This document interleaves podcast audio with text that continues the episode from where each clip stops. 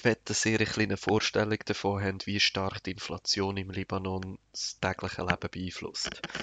2017 hat man für 1 US-Dollar etwa 1500 libanesische Lira bekommen. Als ich letzten Frühling hier war, habe ich für 1 US-Dollar auf dem inoffiziellen Markt 35.000 Lira bekommen. Und jetzt im Moment bekommt man für 1 US-Dollar etwa 95.000 Lira über. Also ein Kaffee zahlst mit einer 100.000er Note.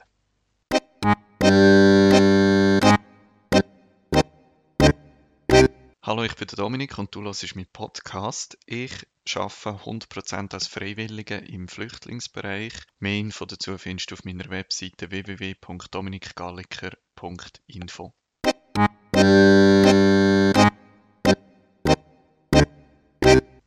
Ich bin jetzt mittlerweile voll dabei in der Schule von 26 Letters und von Chaussur.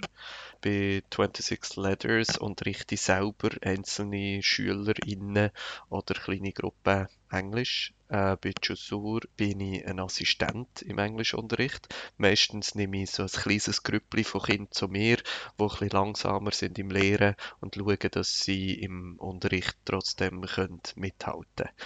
Die Schule von 26 Letters habe ich ja letztes Mal schon ein bisschen beschrieben. Darum heute möchte ich eigentlich auf die Schule von Chassur eingehen und auch ein bisschen darüber reden, warum es denn die überhaupt braucht, wo es doch im Libanon auch öffentliche Schulen gibt.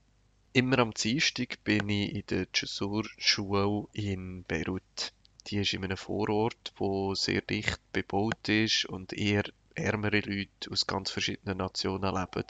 Also es ist so ein bisschen, als würde ich zu Bern auf Ostermundigen gehen, aber halt einfach in einer Millionenstadt. Die Schule ist ganz versteckt, ist im dritten Stock von einem Gebäude. Es ist von nicht mal ähm, angeschrieben, dass sie dort ist und es ist alles sehr klein. Es hat nur gerade fünf äh, Schulzimmer und ähm, es hat äh, Kindergarten drinnen und dann erste und zweite Klasse.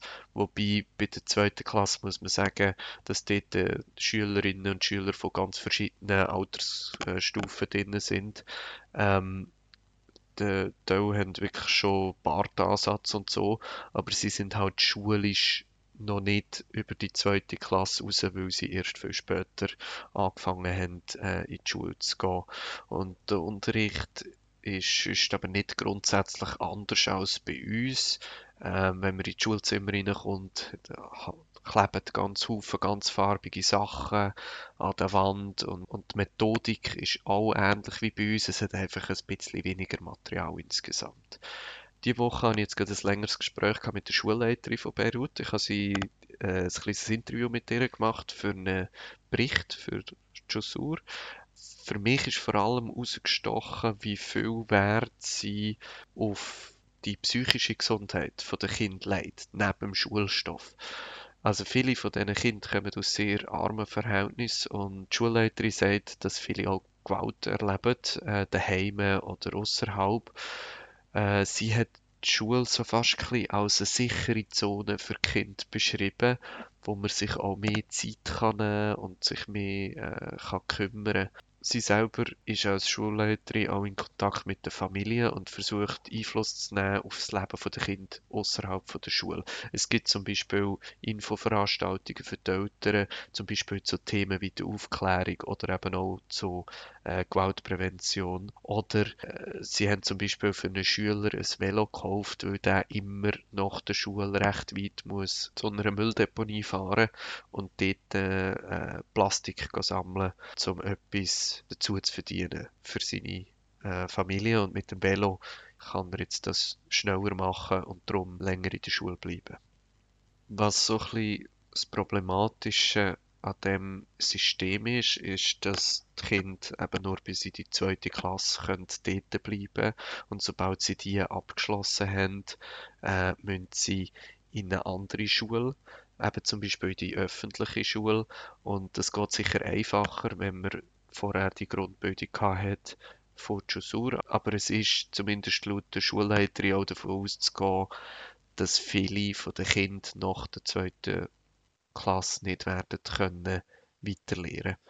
Weil in den letzten Jahren mit eben der Wirtschaftskrise im Libanon, mit der extremen Inflation, sind tatsächlich mehr Kinder aus dem Schulsystem rausgefallen. Und das gilt für syrische, aber genauso auch für libanesische Kinder.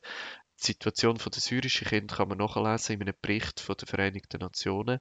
Der ist so etwa 150 Seiten lang und äh, schaut die Gesamtsituation an.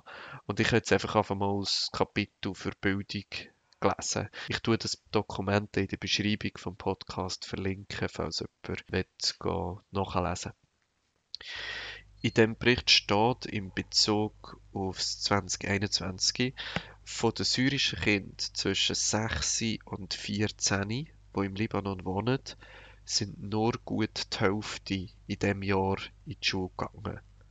Und bei den älteren Kindern zwischen 15 und 17 ist es sogar nur noch gerade ein Viertel oder ein bisschen mehr als ein Viertel, wo 2021 in die Schule gegangen ist.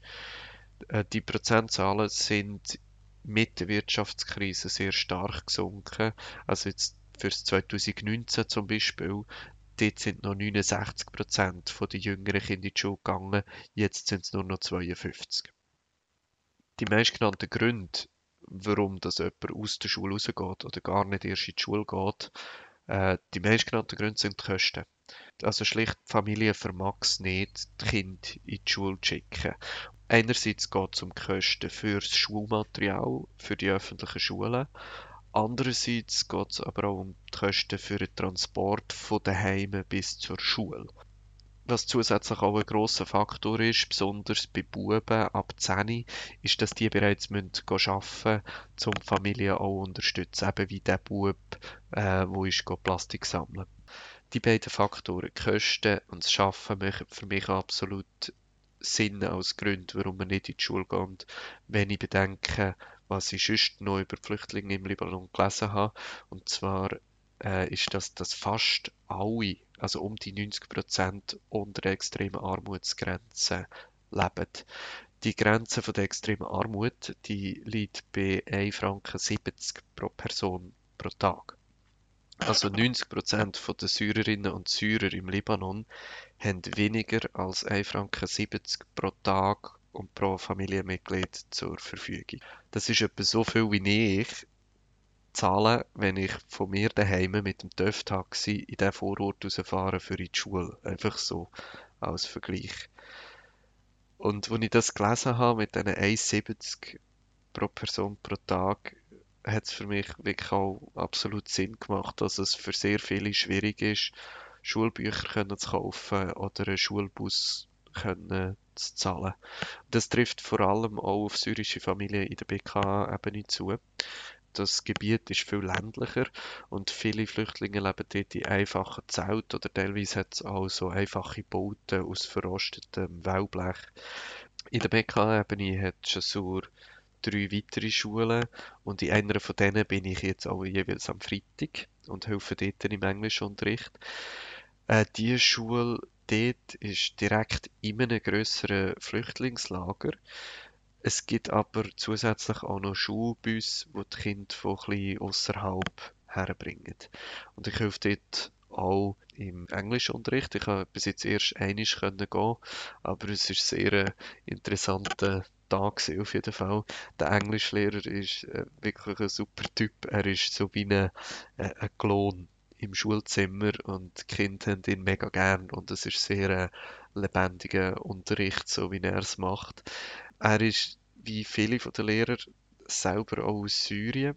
Er hat dort äh, englische Literatur studiert und auch schon als Lehrer geschafft Und mit ihm zu reden, ist für mich auch nochmal sehr interessant gewesen, weil es mir gezeigt hat, dass von den Schulen von Jasur oder von allen NGOs nicht nur die Schüler profitieren, sondern auch die Lehrpersonen und eigentlich das ganze Umfeld äh, rundum von dem profitiert, dass das geht.